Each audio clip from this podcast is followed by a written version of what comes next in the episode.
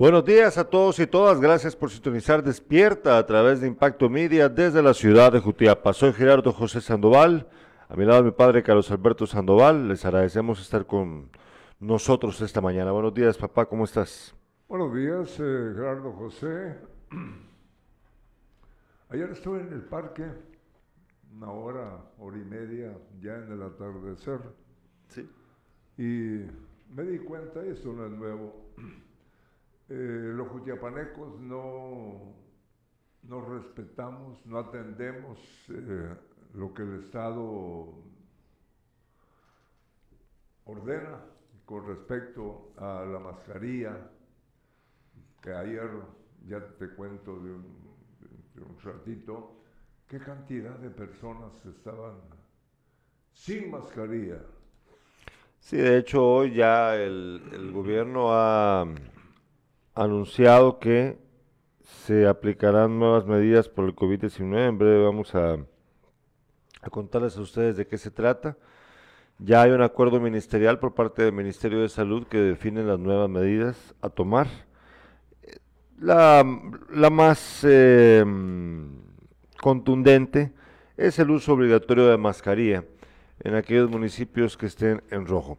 Eh, yo no sé todavía si esto va a terminar afectando las actividades que las actividades públicas de carácter privado o municipal que se pensaban llevar a cabo en todos los municipios del país en estos meses, por lo menos en este mes, considerando sobre todo el caso de Jutiapa con la feria eh, con la feria y con otras actividades que pues aquí nosotros estamos anunciando porque eh, pues en teoría se van a llevar a cabo. Ya van a ver ustedes, ahí tenemos cierta publicidad de estos eventos eh, que hasta hace poco pues se tenían eh, previsto bajo la bajo la nueva normalidad que iban a llevarse a cabo, pero eh, pues ahora vale la pena preguntarse si si sí se van a poder realizar o no porque las medidas ministeriales pues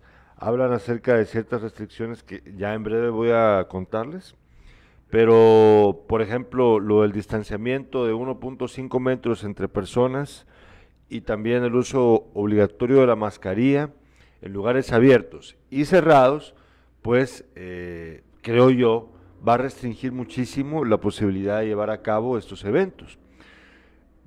Puede ser que en los próximos días ¿Hay alguna diferencia? Puede ser, pero no, no creo, no creo, no creo que vaya a venir un, que dentro de tan pocos días vaya a haber una disminución, no sé, yo no sé qué plan B tienen aquí y en otras partes del país, porque pues obviamente no solo en Jutiapa, no solo en Jutiapa pasa esto, sino en muchos otros municipios del, del país, ¿qué van a hacer? Supongo que van a tomar alguna medida porque no pueden nada más llevar a cabo las actividades así sin importarles la ley, ¿verdad? Eh, eh, la que no encuentra freno o no le van a poner alto es a, a, la, a la, fiesta del patrón San Cristóbal. Estamos suponiendo, sí, no, no, podría sí, ocurrir que... Solo, solo permitir. Dale, dale. Entonces, eh, si lo permiten, son responsables de lo que pueda suceder. Porque sí. eh, la gente del campo es la que menos se pone la mascarilla. Pues si aquí en la ciudad eh, son sí, va a ser... personas, ya te imaginas la sí. gente que va a venir a la, a la fiesta esta a chupar, a de, divertirse, eh, pues ojalá eh, pudieran eh, no permitirlo, porque puede ser un centro de contaminación. Acuérdate que es, eh, empiezan temprano y terminan uh, en el, las primeras horas del, del, del, día siguiente, las fiestas, encerrados ahí, ¿no? Sí, nos dice Cintia Almas, bueno y bendecido día para ambos, ya en sintonía, muchas gracias Cintia, Rusman, Ernesto Quintanilla dice buen día ya en sintonía, Bendiciones en esta nueva semana. Juan Carlos Salazar, buen inicio de semana a ustedes. Don Beto Gerardo, hoy contás de la denuncia que hiciste. Ahí vamos a contar en un ratito. Eh, de ahí, vamos a ver. Pues no, solo esos mensajes tenemos por el momento. Eh, recuerden que nos pueden escribir ahí en el chat en vivo. Cuéntenos qué piensan ustedes acerca de las noticias que compartimos con ustedes en esta mañana. Eh, fíjate que también dentro del, antes de empezar con la revista de prensa, todo lo que hemos eh, estado, de lo que hemos estado, todo lo que tenemos preparado para el día de hoy, antes de empezar con ello, también fíjate que tengo aquí una nota acerca de lo que ocurrió. Fíjate que hoy, ayer por la noche, nuestra amiga panelista y nutricionista Kimberly Corado preguntaba en el chat de nuestro grupo de Sin Casacas si sabíamos algo acerca de, las reparaciones que están realizando en La Pava. En La Pava, ya por ahí van las reparaciones eh, en la ruta del Río de Paz, nos decía ella primero. Entonces, en la noche, en la misma noche, otro, otro colega pues le respondió que según Provial, a las 7 de la mañana inician los trabajos en ese, en ese sector. Ella quería saber para pues tomar sus medidas para poder eh, viajar hacia la capital, porque entiendo yo vino de visita a su familia el fin de semana. Bueno, entonces según uno de nuestros colegas, el, periodista César Leiva, pues esto iba a resolverse a las 7 de la mañana, o sea que a las 7 de la mañana Provial empieza los, los trabajos en ese sector para la carretera. Sin embargo, ya hoy por la, hoy por la mañana, eh, Kimberly nos cuenta que a las 5.30 de la mañana pasó por La Pava y ya estaban trabajando en la carretera. Eh, y pues bueno, dice que, incluso le habían comentado que hasta, hasta, hasta antes empiezan a trabajar a las 4 de la mañana. Pero aquí viene el asunto y, sí me llama la atención. Primero, por un lado, qué bueno que empiecen a trabajar tan temprano. La verdad me parece a mí una buena noticia. Desde esa perspectiva es, es buena noticia, creo yo. Eh, muestra voluntad, eh, puede servir para resolver eh, más rápidamente el trabajo que tienen que hacer ahí en ese sector, está muy bien. Sin embargo, nuestro amigo Leiva sí estaba en teoría bien informado, porque, o sea, no se lo inventó, por supuesto, eso estaba, era información de Provial. Entonces la conclusión a la que llegó nuestro amigo Leiva es que posiblemente Provial estaba diciendo esto de las 7 de la mañana porque los que llegan a las 7 de la mañana son ellos son los de Provial, no, no los que trabajan en la carretera.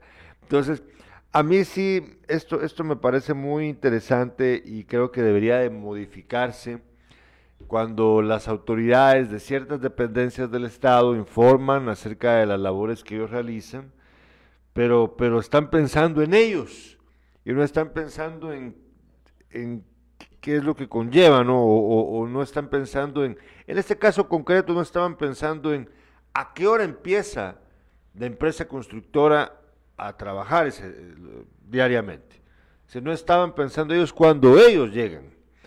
Un error, un error que eh, pues también creo yo la empresa constructora debería de mantener informado, eh, el Ministerio de Comunicaciones también debería de estar bien informado y avisarle a la población. Aquí lamentablemente, estimados amigos y amigas, las autoridades asumen que, a la gente no le afecta lo que ellos hacen. Es muy parecido, como lo hemos mencionado, a lo que ocurre con la energía eléctrica. Aquí te dicen que va a haber un corte de energía por reparación, que no sé qué, y que el corte va a empezar a las 8 de la mañana y va a terminar a las 5 de la tarde. Pero resulta que el corte te lo empiezan, te hacen, el corte antes de las 8 de la mañana, media hora antes, 40 minutos antes, y la luz viene hasta mucho más tarde. Y también ocurre que te advierten de que va a haber un corte y luego resulta que no hay corte y no te avisan, o sea, no te avisan, miren, fíjense de que hemos suspendido el corte. No, a ellos no les importa.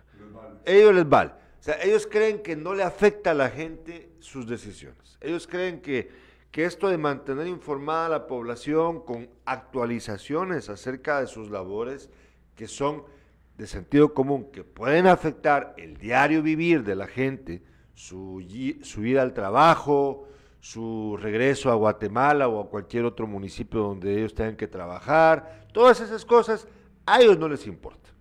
Ellos creen que la gente debe de aguantarse, que es normal, que no están obligados a tener que explicar que pues el servicio ya no lo voy a suspender hoy, sino que lo vamos, lo reprogramamos para otro día. Ay, pero de todos modos, que la gente se prepare. De todos modos, que pierde la gente con prepararse. Claro que pierde la gente con prepararse. Hay mucha gente que porque saben que va a haber un corte de energía eléctrica y dependen de la energía, tienen que tomar medidas como conseguir una bomba, una planta de energía eléctrica, de esas provisionales tienen que comprar gasolina para mantenerla activa, tienen que modificar el horario de sus empleados por producto de esta supueste, producto de este supuesto corte. Y así sucesivamente podemos ir agregando más capas a esta, a esta cebolla que estas personas ignoran o que, o que prefieren ignorar acerca de la necesidad de la población. Entonces yo sí creo que esta, esto debe de cambiar, porque ¿por qué no le avisan a la gente? Con respecto a lo de Provial, pues bueno, es lo mismo, aplica la misma lógica. Debería de haber una unificación de criterio y una, una, unificación de información para que la gente sepa. El horario de reparación de la carretera es de tal hora a tal hora. Con estos minutos de acceso para una vía y otros tantos minutos para la otra. Todo bien clarito, ¿por qué no? Entonces así la gente ya puede tomar una decisión, ya dice, ah, bueno, me voy a ir a tal hora, ¿verdad? Pero no, no, aquí lamentablemente no lo hacen de esa manera. Así es, debe de cambiarse, creo que no es tan difícil y sí creo que afecta a mucha gente. No estoy exagerando, yo creo no estar exagerando. Nos dice mmm, Manuel Castillo, respecto a las colas, esas empiezan a las 4.30 de la mañana aproximadamente, cerca de 20 minutos de espera de cada lado. Y luego, a partir de las 7 horas, ya empiezan a aumentar el tiempo de espera. Esto según he platicado con los muchachos que abren la cola y Provial llega, pero después de las 7. Ah, bueno, ahí tiene usted la explicación. Eh, bueno, Ahora vamos, ahora sí, con la revista de prensa. Las tres de impacto. Revista de prensa. Anda dormirita Irlanda. Ya te vas a despertar. Bueno, tenemos la revista de prensa. Prensa libre titula el día de hoy. Vamos a ver. ¿Dónde está la prensa libre? Prensa Libre titula el día de hoy, PNC indaga desapariciones en zonas rojas. Misco, Guatemala y Villanueva reportan mayoría de alertas en el 2022.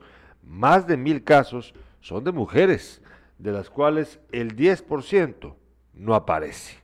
Vea usted qué lamentable. Estamos hablando, si son más de mil casos y el 10% no aparece, por lo menos entonces son 100 mujeres las que no han regresado a sus hogares. Eh, también titula Prensa Libre, más de 65 mil DPIs sin llegar a migrantes. Y pues ya bien, ya avisa acerca del bono 14, 5 mil millones adicionales cubrirán el país el pago de prestación a 1.5 o a 15 millones de trabajadores. Podemos ver ahí, pasame la prensa, pasame. solo quiero confirmar el dato porque no logro ya ver ahí. Así, ah, 1.5 millones de trabajadores. Eh, eso es, eso es. Sí, eh, 50% aproximadamente no lo reciben, por cierto. Hay diversas razones. Pero bueno, ya se preparan para el bono 14. Que por cierto, ahorita que veníamos, de, vamos de regreso acá a Irlanda, por favor. Eh, que veníamos para acá, viste que habían agentes de la PNC y del ejército en la calle, ¿no? ¿Te diste cuenta? ¿Será que tiene que ver con el bono 14 o no, todavía no, porque Bueno, pues no lo han empezado a Si dar. tuviera que ver con el bono 14 estaría cerca de los bancos. Pero eh, Mm. aquí en la calle, en la calle de la Ronda, En la ronda, estaban en la ronda aquí cerca y estaban también ahí cerca de la, la, la 15 de septiembre, parte baja, cerca de la iglesia La Biblia Abierta. Por ahí estaban. es. ¿Qué estaban haciendo? No lo sé. Realmente no lo sé. Y de la PNC. PNC. Tenían rato, tenía rato yo no ver fuerzas combinadas, de que anduviera el ejército con acompañando la PNC. Tenía yo rato, por eso es que me, me entró la duda de si no se si no era uno, si no era ya el, digamos el establecimiento del operativo para que para evitar eh, que haya criminalidad por el bono 14, pero desde días atrás. Me, me imagino que tal vez tiene que ver. Ya vamos a averiguar hoy, le vamos a preguntar al señor gobernador, el señor Chiquito Lemos. Ahora veamos la portada del periódico.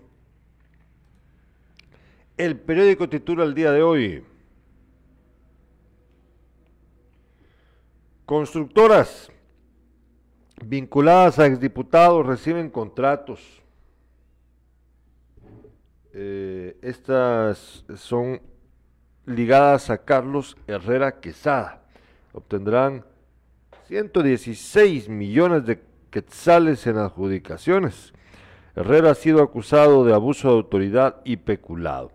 También titula el periódico el día de hoy.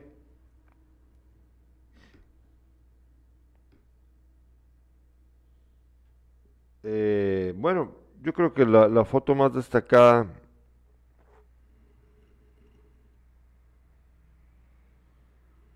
es acerca de, bueno, ahí habla de, Chifurnia, que presenta cinco libros de autores guatemaltecos, ya voy a averiguar de qué se trata, ahí sí estoy un poco perdido. Y también eh, titula lo de, lo de Djokovic, Djokovic se proclama eh, campeón del torneo de Wimbledon. Bueno, acaba de ganar Wimbledon el croata, que pues yo no sé cómo le dejaron participar, creí que no lo iban a dejar participar, pero bueno, resulta que sí.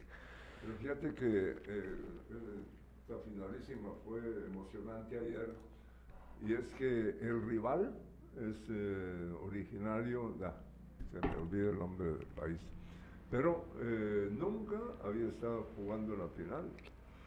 Es la primera y tiene mucho que ver con el problema que tuvo el español que se retiró. Ah, Nadal. Sí. Bueno, Manuel Castillo dice, yo viajo todos los días a Moyuta, al TS de Moyuta, Jutiapa. Ah, bueno, por eso es que nos lo estás contando, me imagino. Cintia dice, no creas, acá también se hace unos trancones de tráfico, pero con la diferencia que acá las carreteras son de cuatro carriles. Ni imaginarme allá, me muero. Rusman dice, solo cuando hay algo relevante, bonos, fin de año, etcétera, podemos ver las autoridades activas cuando esto debería de ser permanente. Bueno, con respecto a los, al tráfico intenso en ciudades en Estados Unidos, pues sí, eh, hay grandes ciudades en Estados Unidos y en otros países industrializadísimos ya, súper avanzadísimos en muchos aspectos, que de todo modo siguen padeciendo problemas de tránsito. Eh, en el caso de, de Guatemala, fíjate Cintia que lo que ocurre aquí es que la, aquí particularmente estamos hablando de la carretera interamericana. No estamos hablando de, de aquí dentro de la ciudad de Jutiapa o la ciudad de Guatemala. No, estamos hablando de lo que pasa allá, eh, aquí en la carretera. Y es que está siendo reparada. Y bueno, ojalá que algún día ampliado de verdad a cuatro carriles la Conora, ¿verdad? Haría la gran diferencia. Pero em, no sufrimos tanto aquí en Guatemala en las carreteras con respecto a que haya demasiado tráfico, pero sí sufrimos obviamente ya en las, en las grandes ciudades, ¿verdad? O en las ciudades pequeñas o medianas como esta, en donde las cosas están mal trazadas, mal diseñadas, mal planificadas y entonces a cada rato tenés problemas de, de, de exceso de, de tránsito vehicular que causa eh, atascamientos, eso sí. Bueno, vamos a una breve pausa comercial. Al regreso, Carlos Alberto Sandoval ya viene con sus titulares.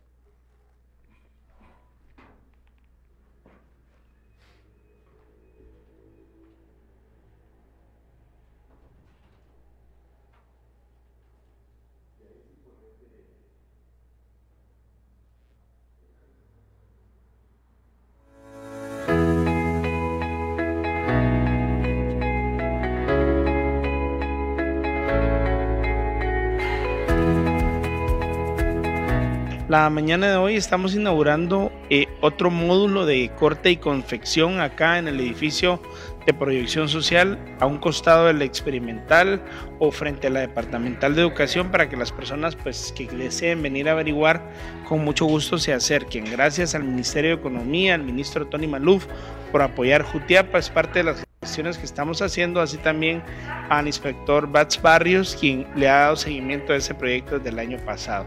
Hoy nuestra instructora es la licenciada Gilda Duque, quien viene de Santa Catarina Mita a enseñarnos y ya es nuestro tercer módulo acá en, en, en Jutiapa.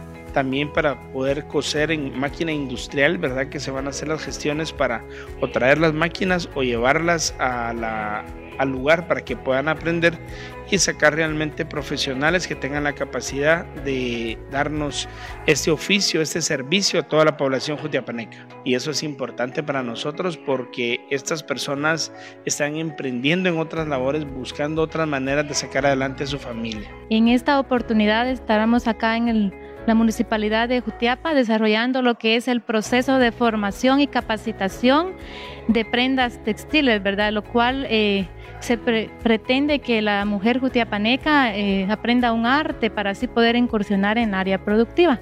Eh, acá todas las personas que estén interesadas, ¿verdad? Gracias a las gestiones de la Municipalidad de Jutiapa y otras instituciones como el Ministerio de Economía, se les estará brindando lo que es todos los materiales y equipo necesario para que puedan desarrollar este curso. Municipalidad de Jutiapa. Jutiapa vive la verbena 2022. Sábado 23 de julio, Parque Rosendo Santa Cruz desde las 19 horas. Por Guatemala, Rana el Grupo. La fuerza mayor del merengue, Banda FM de Zacapa, Titanium Discotech y la mejor disco rodante del Salvador, Infinity Skylight. Preventa 100 quetzales, día del evento 125. Puntos de venta, Municipalidad de Jutiapa, Credit Chapín, Hotel del Sol, Gaso Market y Shell Milenio. Te invitan Crevi Chapín, Gallo y la Municipalidad de Jutiapa. No te lo puedes perder. Hoy sí vámonos con las tres de impacto y con Carlos Alberto Sandoval. Bien, te- tenemos eh, la información, pero antes Las tres de impacto. Eh, en Moyuta, Jutiapa, un árbitro de fútbol murió soterrado. Una pared se desplomó sobre el árbitro de fútbol, Víctor Herrera, quien realizaba trabajo de albañilería en una residencia del barrio La Reforma. Sus compañeros se apresuraron a acabar para sacarlo, eh, las palas no fueron suficientes y con la ayuda de una retroexcavadora removieron la tierra, pero el árbitro ya había fallecido.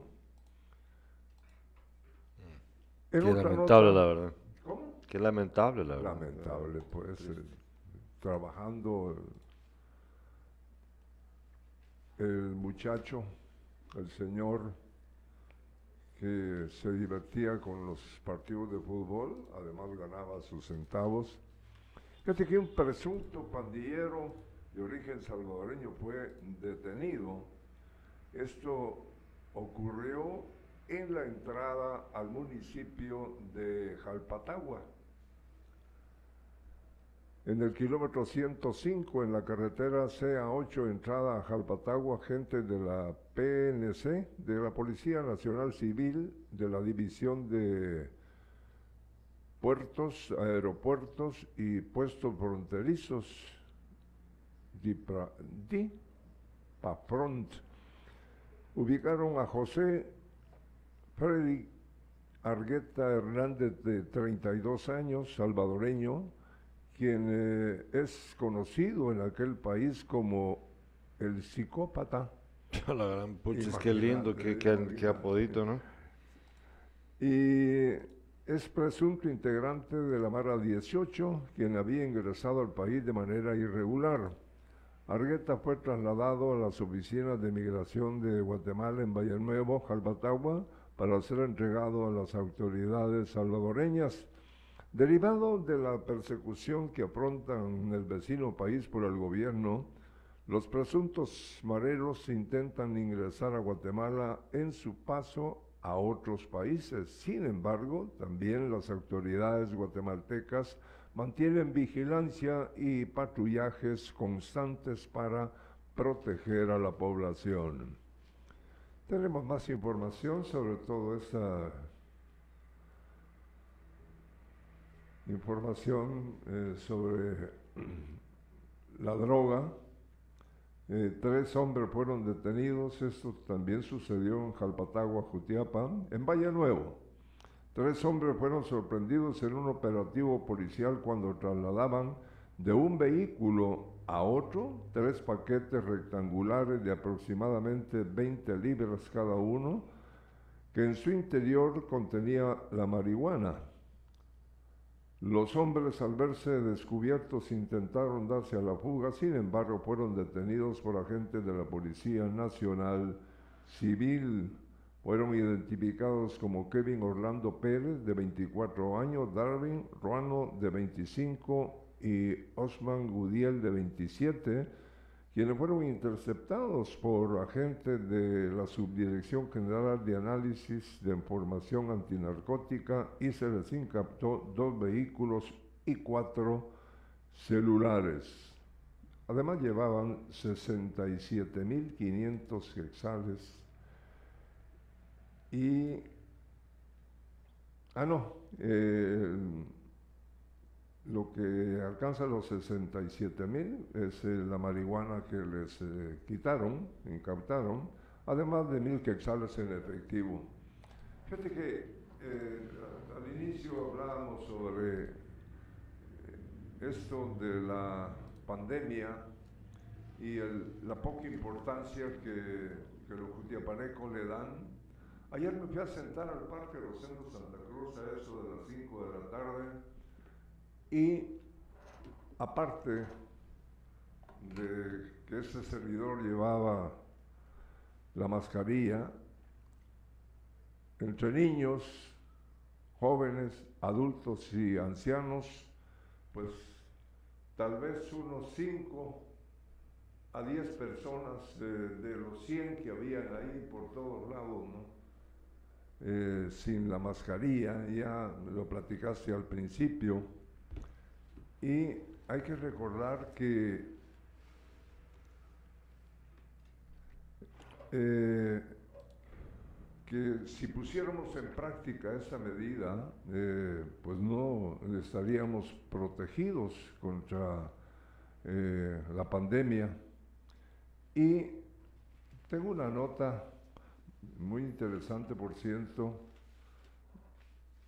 en lo que la buscas, eh, veamos con Irlanda, por favor, Irlanda, podemos ver la primera imagen, la primera que te envié hoy en la mañana, en donde aparece eh, el informe de los municipios que están en Jutiapa vive la verbena. En rojo y en eh, naranja, no hay en amarillo, no hay en todo el departamento. Ahí aparece, ahí ven ustedes, esto es por parte del Ministerio de Salud, y eh, los que están en color rojo son Jutiapa, El Progreso, no, perdón, perdón, perdón. Jutiapa, Santa Catarina Mita, Agua Blanca, Atezcatempa, Jerez, Comapa, Jalpatagua, Moyuta y Quesada. Esos son los municipios que en este momento están en color rojo. Estamos hablando de 1, 2, 3, 4, 5, 6, 7, 8, 9. 9 municipios. Esto hasta hace muy poco, este informe. Eh, pero ahí tiene usted claro entonces que, por ejemplo, el municipio de Jutiapa, el más populoso de todo el departamento, obviamente, pues está en rojo ahorita. Esa es la realidad, es ineludible, es innegable la realidad del departamento, del municipio y de los otros ocho municipios afectados. Ahora vemos, por favor, busquemos el acuerdo ministerial, por favor, Irlanda, eh, que ha publicado hoy a través del organismo ejecutivo el Ministerio de Salud Pública y Asistencia Social, el acuerdo ministerial número 196 2000, no, perdón, sí, 190 2022. Pues ahí hay varias medidas que se toman, eh, pero básicamente salud pública reforma disposiciones Reforma a disposiciones por COVID-19 para uso obligatorio de mascarilla. El Ministerio de Salud Pública y Asistencia Social publicó este lunes 1 de julio en el diario de Centroamérica, es decir, que ya está vigente, porque a partir del momento en que se publica en el diario de Centroamérica ya está vigente, eh, el acuerdo 190-2022, que modifica las disposiciones sanitarias por la emergencia causada por el COVID. La modificación establece la obligatoriedad en el territorio nacional de uso de mascarilla en espacios abiertos y cerrados, independientemente del color de la alerta sanitaria. Repito, por favor pongan atención. Dice, la modificación establece la obligatoriedad en el territorio nacional de uso de mascarilla en espacios abiertos y cerrados, independientemente del color de la alerta sanitaria. Es decir, que no importa si estás en amarillo, incluso en verde, que yo creo que ya no hay ninguno de nuevo que esté en verde, si es que alguna vez lo hubo, eh, no se puede no usar la mascarilla. Es obligatoria. Lugares abiertos y cerrados. La medida fue tomada por las autoridades debido al incremento de casos de COVID registrado durante las últimas semanas causado por la propagación de dos subvariantes de la cepa Omicron del coronavirus. O sea que, eh, como les digo, es en cualquier, cualquier color del semáforo epidemiológico, de todos modos es obligatorio usar la mascarilla en lugares abiertos y cerrados. Eh, vamos a ver, nos están sugiriendo que mostráramos también cómo está la ocupación en el hospital. Sí, ahorita vamos a mostrarles ese detalle. Creo que aquí tengo todavía lo más actualizado de ello para que ustedes lo vean. Eh, pero bueno, te interrumpí que ibas a decir algo respecto de este tema también. Tiene que ver con el mismo tema. Es una nota que aparece hoy en cartas de los lectores. Dice la persona, anoche me quedé un poco tarde analizando la situación alarmante por la que nuevamente estamos atravesando con el tema del COVID-19 Escribí a mí mismo y recapacité, eh, recapacité perdón, en, que debo, en que debo ser el primero que debe de externar o de extremar todo tipo de medidas encaminadas a protegerme, proteger a los míos y proteger a las personas de mi entorno. Apenas hace dos días mencionaba que con la quinta ola vendrían otras, la sexta, la séptima, la de nunca acabar, y todo porque en este país abunda la irresponsabilidad de mucha gente, porque en este país sucede esto. Ya nadie atiende las recomendaciones de las autoridades a raíz de la escalada de casos que ya sobrepasan los 5.000 diarios y que en algunos municipios la cantidad de contagio ya supera el 40%, vuelve a ser obligatorio en todo el territorio nacional el uso de la mascarilla, tanto en espacios cerrados como abiertos. Casi lo mismo que dice el gobierno. ¿no? Sí. Fíjate de que el reporte del Hospital Nacional, el último reporte que yo he recibido es del 8 de julio, o sea, de, del viernes, el reporte consigna 10 eh, pacientes ingresados y uno fallecido, de Escuintla, de 78 años, un hombre, originario de Escuintla, por cierto. Estoy hablando del Hospital Nacional de Jutiapa. Y también los recuperados de ese día consignados son seis. Hoy, hoy en la mañana, probablemente ahí como por las nueve de la mañana, nos manda regularmente el reporte de, lunes el hospital y ya vamos a estar al tanto de, de la situación actual. Pero eh, pues ya habíamos pasado mucho tiempo sin tanta gente ingresada, incluso se pasaron semanas sin nadie en el hospital por COVID, cuando ustedes recordarán que hubo momentos el año pasado, por ejemplo, en el que llegamos a tener 35 personas, si no es que un poco más, casi los 45, según lo que yo recuerdo, en el hospital pasándola muy mal, ¿verdad? Y los fallecidos. Ah, bueno. Fíjate que No estoy hablando, sí.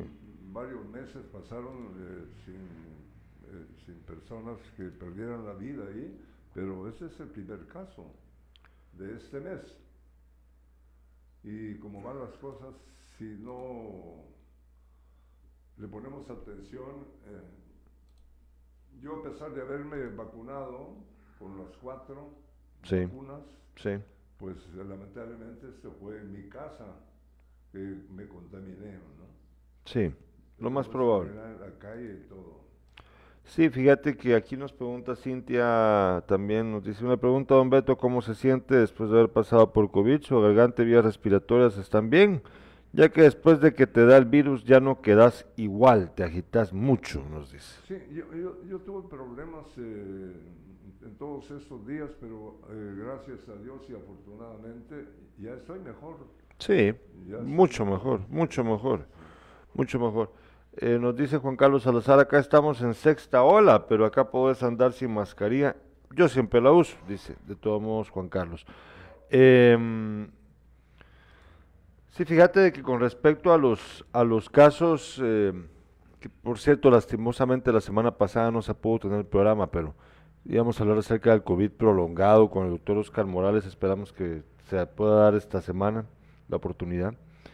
Em, con respecto a este tema, eh, la doctora, la infectóloga de origen jutiapaneco, Nancy Sandoval, hija de, lamentablemente recién fallecido, eh, querido aquí en el- por la comunidad conocido como el Mago Nedaza, eh, la infectóloga Nancy Sandoval, miembro de la Asociación Guatemalteca de Enfermedades Infecciosas, compartió información de cómo funciona la terapia del olfato, eh, una técnica que está dando resultados positivos a pacientes que han perdido el olfato luego de un virus respiratorio. El entrenamiento olfativo es la opción de tratamiento más ampliamente recomendada para personas con pérdida persistente del olfato después de una infección viral, o sea, por ejemplo, con lo del COVID. Eh, usted sabe que mucha gente perdió el sentido del olfato y también del gusto incluso. Eh, pero también hay otras consecuencias del COVID prolongado, como el que mencionaba ahorita Cintia, del, de que te agitas con facilidad, de que tu cuerpo ya no, reacciona con, con el mismo dinamismo de antes, te, te cansas un poco más fácilmente. Por ejemplo, es- hay otros, hay un montón de, de efectos, algunos bien extraños que, le, que han padecido personas por el COVID. Pero bueno, este en particular, ahí podemos ver la imagen, Irlanda, podemos ver la imagen que te mandé de, pues ahí se ve, esto es, esta como aromaterapia, creo yo, que podríamos llamarle de algún modo también. En un estudio reciente publicado por la revista Nature, se explica que el pilar del tratamiento para la pérdida del olfato posterior al SARS-CoV es el entrenamiento olfativo, un, un procedimiento que muchos rinólogos comparan con la fisioterapia para la nariz. Ahí ven ustedes la imagen. Está en inglés el texto, pero básicamente se trata de eh, pasarte olores por tu nariz y ir entrenando el olfato para ir determinando, para ir eh, incentivándolo, ¿no? Eso sería muy interesante. Vamos a tratar de tener un programa en su momento con eh, profesionales de la salud que puedan explicarnos acerca de esto, porque fíjate de que regresamos ya al estudio. Este, este problema es bien serio para muchas personas. Eh, hay gente que ha perdido el sentido del gusto, como es el caso de mi hermana. Carla no es al 100%, pero ha perdido bastante el sentido del gusto. Y entonces es, bien grueso porque, eh, recordate, ella trabaja en- en el- en la industria culinaria. Y si no sentís el sabor de la comida, pues está difícil, ¿verdad? Es, una, es un reto. Eh, pero más allá de cuestiones laborales, es también es disfrutar la vida. Si no sentís los olores, los sabores de, de tu entorno, pues es una situación que uno, yo creo que hasta que le toca a uno, ahí se da cuenta de lo importante que es poder sentir los olores y los sabores, ¿verdad? Hasta que ya no los sentís, ahí lo lamentás, ¿verdad? Entonces sería muy prudente platicar acerca de este tema. Vamos a ver, ¿qué más tenemos por aquí? Bueno, antes de, antes de llegar a los demás, es que te- hoy tenía varios temas, fíjate, tengo varias cosas aquí, pero por respeto a la audiencia y porque yo lo había advertido la semana pasada, voy a contar bien brevemente lo que me ocurrió a mí la semana anterior, eh, ya hace, hace bastantes días atrás. Yo eh, esto lo cuento con el único fin, y esto me lo preguntaron porque fíjate que, lamentablemente alguien compartió lo que yo no había dicho aquí, sino que lo compartí secreta, o sea, lo, lo compartí en privado. La denuncia que yo puse en la Policía Nacional Civil, yo lo compartí en privado, pero lamentablemente alguien decidió, sin mi autorización, publicarlo, en, eh, difundirlo, divulgarlo por WhatsApp. Y entonces hace unos días atrás, eh, amistades mías me llegaron a preguntar que por qué yo estaba haciendo eso.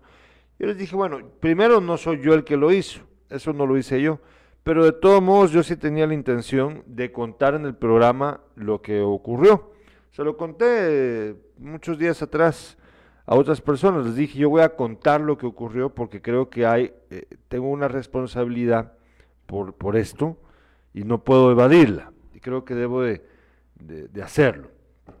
Pero el fin de el viernes pasado no, no nos dio tiempo, entonces ahorita aprovecho de una vez para contarlo y voy a ser bien breve y que conste que yo no estoy contando esto para criminalizar, para victimizarse, para victimizarme, perdón, ni nada por el estilo. Al contrario, lo digo porque creo que, que esto debe de servir también de lección. Me sirvió a mí de lección y, acerca de cómo funciona esto que voy a decir es- está bien grueso, cómo funciona la gente cuando vos sos víctima de un crimen. Mira, versión resumida para no entrar tanto en detalles, que no lo voy a hacer. Yo, eh, alrededor de las 9 de la noche, pasé a una tienda cercana a mi barrio.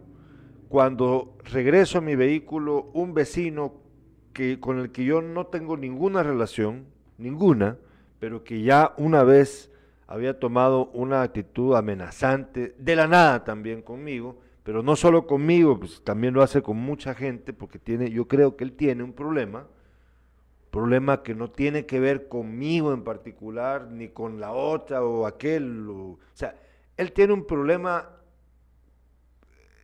no con un individuo en particular, sino consigo mismo. Tiene un problema, tiene un problema de salud mental posiblemente, posiblemente. No sé, no tengo certeza, pero yo creo que sí. Pues bueno, el muchacho vino y me dijo algo así como, ahorita me las pagás, y me dio un golpe en la cara. Me tiró un golpe en la cara, de este lado. Yo no pude reaccionar, porque cómo voy a, yo no esperaba que alguien me fuera a dar un golpe en la cara para nada. Solo le alegué, le dije que qué le pasaba y entonces el hombre regresa y me da otro golpe y con ese segundo golpe yo creo me dio un medio empujón y me bota al adoquín de la calle. Ahí me asusté porque me sentí más vulnerable estando tirado en el suelo, uno pues puede recibir una patada y pues, la cosa se puede poner aún peor. Grité pidiendo auxilio. Afortunadamente venía un vecino del barrio también en su moto que se dio cuenta de lo que ocurría, paró enfrente, el muchacho este salió huyendo y ahí terminó todo. Pero lo primero que ocurrió, y esto, es lo- esto, es, esto es, la parte más gruesa de, este, de, esta, de, este, de esta historia. Lo primero que ocurrió fue que me preguntó mi vecino, "Pe- ¿qué pasó? Yo le dije, este idiota me anda pegando de la nada, le dije. ¿Pero qué le hiciste? Me dijo. ¿Qué le voy a hacer? ¿De qué le dije? No le estoy diciendo de que de la nada vino y me pegó. Puchis. ¿Y luego qué crees que pasó? Con la gente con los que platiqué acerca de esto. Incluidos familiares. Me decían, Solo a mí nunca me lo contaste. Sí, no te lo conté porque no me pareció oportuno contártelo en su momento. Pero bueno, mira, pues eh, el punto es, ¿qué pasó? Poneme atención a lo que estoy contando, por favor. Mis, mis familiares y mis amigos me empezaron a decir, pero ¿y por qué no te defendiste?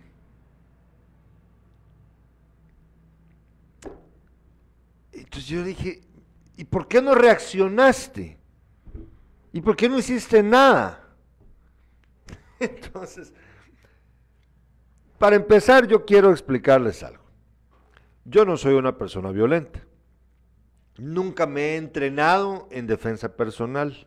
No soy tampoco un hombre hábil para esos menesteres. ¿De acuerdo?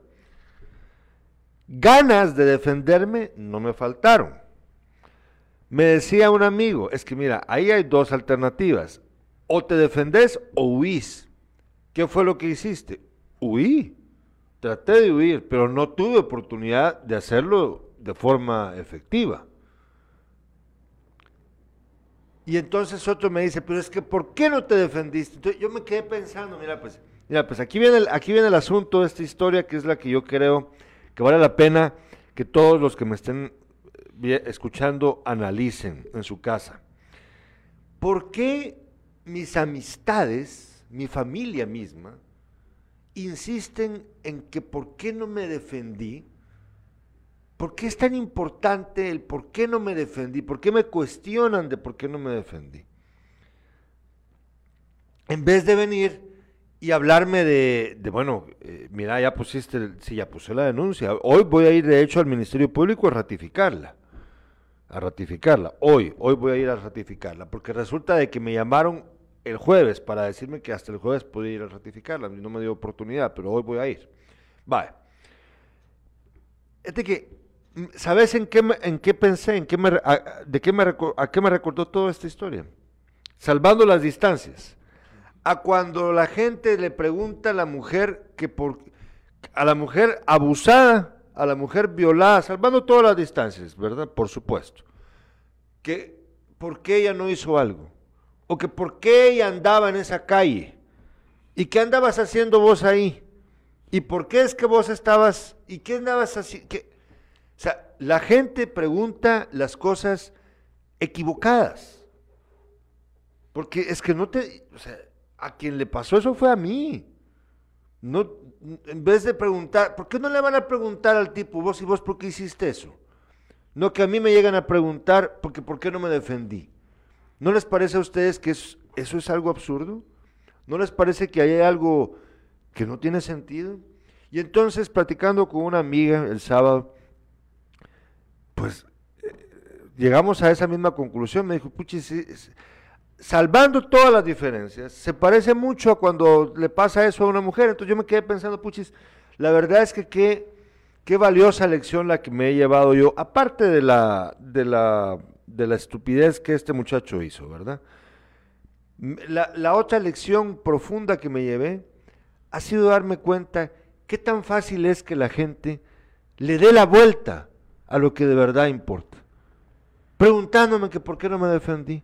Y es que por qué, ay Dios, yo le hubiera zampado un cachimbazo, te dicen. Ay Dios, mucha, yo quiero verlos cuando les pase algo así, a ver si, sí son capaces de reaccionar rápido. Pero más allá de si son capaces o no, ya sea para defenderse o para huir, la pregunta es por qué detenerse a hablar de eso. Aquí el tema es que ese muchacho no debe de andar ahí en la calle nomás así. Porque si a mí me hizo eso de la nada, sin justificación alguna, eso le puede pasar a cualquier otra persona. En eso debería estar pensando la gente que me preguntó. No, está, no debería estar pensando, ¿por qué no te defendiste? Deberían de preguntarse, y de hecho lo ha hecho el muchacho este, andado, si andaba o no con arma blanca. Imagínense que hubieran dado con arma blanca. Imagínense el peligro que representa este joven. Lo siento por él, lo siento. Aquí que conste que no estoy mencionando ya su nombre, pero yo sé que muchos ya saben de quién se trata. No lo voy a decir, no lo voy a decir ahorita aquí, no vale la pena. ¿no? ¿Es, es del barrio? Sí, pues estoy tratando de ser cauto. Por favor, ponete en esa conversación, la podemos tener después, ¿verdad? Entonces, eh, aquí es de sentido común. Eh, el tipo pudo haberme hecho más daño. El tipo, si no hubiera llegado mi vecino, tal vez me hubiera pateado, tal vez. ¿Me entienden? La, situación se... Claro, tal vez yo hubiera podido reaccionar ya después del susto y tal vez defendidome bien, pero todas esas son hipótesis, ¿de acuerdo? El caso aquí es de que la pregunta que había que hacerse es ¿por qué él hace eso? ¿Y qué hay que hacer para evitar que lo haga? Y ahora bien, viene la otra parte de la historia, se las cuento rápido, se las cuento rápido. Cuando yo fui a poner la denuncia a la Policía Nacional Civil, me dio mucha tristeza. Eh, para poder poner la denuncia hay que ir, está en la esquina, la esquina de este lado, la esquina sobre la ronda, de una oficina, esquina sobre la ronda de la, comis perdón, de la comisaría número 21. Eh, si uno va a ir a poner una denuncia, que hay diferentes tipos de denuncia, diferentes tipos de crímenes, ¿verdad? La víctima no va a sentirse cómoda si la ven llegando a poner la denuncia. Pero ahí no hay de otra. Ahí te ven llegando a poner la denuncia porque te tienen que atender afuera, por el COVID también. Y había que gritar y yo pedía que me gritara la gente que me tomó la denuncia porque los carros que pasan alrededor a veces son muy ruidosos y no escuchas nada. Y entonces llegó un punto en el que la gente me dijo, es que mire, yo quisiera tener mi propia oficina, pero no puedo. Y luego el papel, no tienen suficiente papel para imprimir las denuncias, imagínate. Hasta me dijo, mire, disculpe, solo tengo para darle esta, que no sé qué. Me quedó una copia. No tienen suficiente tóner a veces. No tienen suficiente espacio. Yo hablé con el inspector Juner Batz acerca de esto, él me aconsejó qué hacer. Y me dijo, ay Dios, me dijo. ¿Y sabe qué? Me dijo. Usted porque no entró a ver cómo dormimos, me dijo. Y me dijo, ¿sabe qué es lo peor? En este gobierno se ha puesto peor. Este nos ha dejado más abandonados aún. Ya ven ustedes. Entonces, miren, más allá de que de lo que me pasó a mí, que yo pues yo voy a procurar cumplir con mi obligación como ciudadano y obviamente tomaré las medidas para mi propia defensa y la defensa de mis seres queridos, obviamente lo haré. Más allá de eso, hay que preguntarse cómo eh, alguien puede hacer andar en la calle libre así. Segundo, cómo es que el sistema no permite que eh, cuando ocurren crímenes como este, tan casuales, tan extraños, no haya una reacción inmediata por parte de las autoridades. Porque yo puse la denuncia, pero había que esperar tres días, cuatro días pasaron, no más, más, más. ¿Para qué? Porque yo puse la denuncia, esto fue jueves o viernes, no me recuerdo. Y hasta una semana después es que me dijeron que podía ir a ratificarla. ¿Cómo, pa- cómo puede ser eso posible? Entonces luego van a llegar, si es que llegan agentes de la, del MP y la PNC, y va a haber tal vez una reunión conciliatoria o no sé yo qué, se, qué van a hacer. Pero imagínense tanto tiempo que pasa desde lo que, desde lo que me ocurrió a mí hasta que haya una resolución. Para una bobada, pero pudo haber sido algo peor, ¿verdad? Pudo haber sido algo peor. Entonces sí, les digo, el sistema está mal. La gente, que incluso son nuestros amigos y familiares, creo que están pensando mal las preguntas que hacen. Los, lo que debería importar no lo están pensando. ¿Que ¿Por qué no te defendiste? ¿Te parece a vos esa pregunta importante, relevante? Tan insistentemente me la preguntaban. No creían posible que no me hubiera defendido. ¿Qué les pasa también? No, en serio, se los digo con todo el cariño del mundo. Y eso, imagínense cuando son víctimas las mujeres. A las mujeres no les, peor todavía, no les creen. No les creen. Véanlo ustedes. Bueno, eh, tengo mensajes de los espectadores, nos dice Rusman, qué lamentable Gerardo, como dicen, vivimos en un mundo de locos, gracias a Dios no pasó a más Y qué bueno que anunció. Sí, así es. Cintia dice, ¿sabes Gerardo? Gracias a Dios no pasó algo más serio, pero deberían de tomar cartas en el asunto, ya que si él tiene problemas mentales, así como te pasó a vos, puede pasarle a alguien más que no puede defenderse apropiadamente, ya que por eso es que hay muchos tiroteos y muertes de mucha gente que su estado mental no está en sus cabales. Si es que él tiene el problema con todo es de ponerse en alerta, ¿no crees? Sí, claro que sí. Dice Marvin Leonidas Najarro, lamentablemente aquí vivimos en tierra de nadie, cualquier persona agrede a otra sin justificación. La policía no puede hacer nada, solo esperando que pasen las cosas para ir a hacer el show de presencia policial. Bueno, ahí está, ya les conté esta historia. Eh, mi responsabilidad es seguir con la denuncia, tomar las medidas adecuadas. Yo creo que el muchacho ya está advertido de que se metió en un problema, es un vecino es un vecino del, barrio. Así que él va a tener que saber que eh, corre riesgo de ir preso por lo que hizo y supongo yo va a tratar de rectificar, espero yo. De lo contrario, de todos modos, ahora sí voy a andar ojo al Cristo y por si me lo encuentro me voy a defender. Como si eso fuera suficiente, ¿verdad? No es así.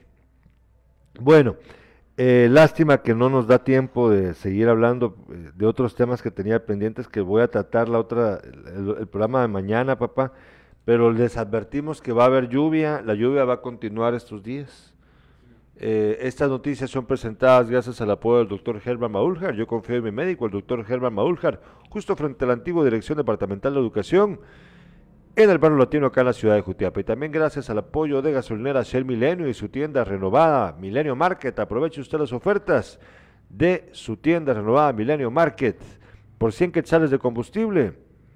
Lavado rápido gratis para su vehículo, solo en gasolinera Shell Milenio en carretera interamericana justo frente a Caminos. La lluvia va a seguir, ya advirtió el, el que para el día de hoy posiblemente continúen las lluvias. Y nos quedarán pendientes para mañana en Despierta hablarte acerca del Señor de los Mangos, papá. El Señor de los Mangos. Ahí vemos la foto, pongámosla por favor, Irlanda. Esta historia está buenísima. Es el Señor, Él es el Señor de los Mangos. Es un hombre de origen indio que ha cultivado 300 tipos de mango. Así como escuchas y ha encontrado en ellos también eh, capacidades eh, curativas, de las que vamos a hablar mañana. Es espectacular esta historia en la India, 300 tipos de mango. ¿Cómo se come el mango? En tajadas, en cubitos, lo chupás. Hasta eso se preguntan en este, en este reportaje que vamos a platicarles a ustedes mañana. Ese tema nos queda pendiente, también nos queda pendiente lo de el Salvador, lo que pasa con Bukele, tenía una nota ahí bien interesante, pero vamos a tener que dejarla pendiente para mañana. Y también, eh, ah bueno, sí, lo del presidente Yamatei, que es trending topic en, Twitter, mañana vamos a contarles por qué y qué tiene que ver Sri Lanka con eso. Mañana se los vamos a contar, porque hoy eh, podremos ver, podemos ver antes, eh, podemos ver la imagen el video que te mandé, Irlanda, estamos en la víspera de los dos años de este canal. ¿No se puede ver? No lo tenemos disponible. Bueno, lástima. Pero ahí lo tenemos de todos modos. Ustedes lo pueden ver en la página de Impacto Media. Estamos cerca, en la víspera de cumplir dos años de estar en este canal. El, el domingo 17 cumplimos dos años, pero lo vamos a celebrar el día lunes 18. Mientras tanto, esta semana tendremos varios programas de Sin Casacas, afortunadamente algunos ya confirmados, para poder disfrutar con usted este canal. Carlos Alberto, tenés ya listo tu deporte. Deportes, eh, cinco eh, equipos de los 12 que tiene eh, la Liga Nacional en nuestro país, cinco han viajado a los Estados Unidos y han estado jugando. Por ejemplo, en Richmond, Virginia, Comunicaciones le ganó al Motagua de Honduras y en un partido anterior doblegó a la Alianza del Salvador. Esto ocurrió en Nueva York. El viernes municipal cayó ante Olimpia de Honduras, un gol por cero. Eh, New Jersey el miércoles los cremas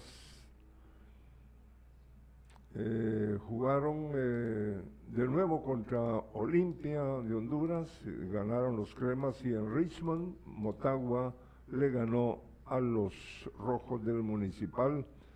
Comunicaciones entonces dos, tiene dos triunfos, municipal dos derrotas en los Estados Unidos, pero no solo ellos fueron a, a jugar al norte, el eh, Mario Camposeco derrotó a, de nuevo a Guastatoya, esto ocurrió en los Estados Unidos.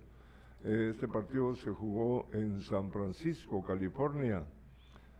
Eh, Santa Lucía Cots eh, venció a los Cremas B 4 por 1. Malacateco a Catarina FC 3 por 1 y Misco a Herediano de Costa Rica un gol por cero. Esos son los partidos eh, de los equipos eh, guatemaltecos en los Estados Unidos. Eh, ganamos los dos partidos y eso es importante. Los jugadores nuevos los están entendiendo, dijo Darwin Land, delantero del Celajú Mario Camposeco. Bueno, ahí estamos, ¿va? Bueno, lo de anoche también es... ¿Qué cosa? Ah, la pelea, eh, el... ¿Qué pelea? Yo nunca en mi vida he jugado, ¿cómo se llama? Ayer eh, ganó, eh, es que aquí lo tengo. Ah, lo del tenis, lo Djokovic. Ah. Djokovic, rey de Wimbledon 2022, ayer ganó este partido pero eh, el rival nunca había llegado a una final, ni siquiera... Eh, no, no había estado punteando.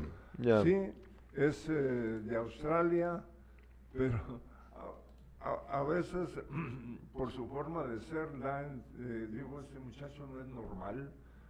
Y al final del partido, cuando le dieron sus trofeos, el, el, hombre bien formal y todo, pero en el partido era para gozarlo, pero es un jugadorazo. Es la primera vez que va eh, a, una final y eh, pues un partido que fue emocionante porque yo le voy siempre a Djokovic pero eh, y, tuvo momentos muy difíciles en ese partido ante este jugadorazo, que al final de cuentas sí me di cuenta, me entendí que es normal, en el partido es otra cosa, ¿no? Bueno, les agradecemos su sintonía. No se pierda sin casacas y también despierta todos los días acá en Impacto Media. Gracias a Irlanda Valdés. Cuídense, vacúnense si no se han vacunado. Y con o sin vacuna, pues bueno, ya escucharon, a usar la mascarilla. Gracias.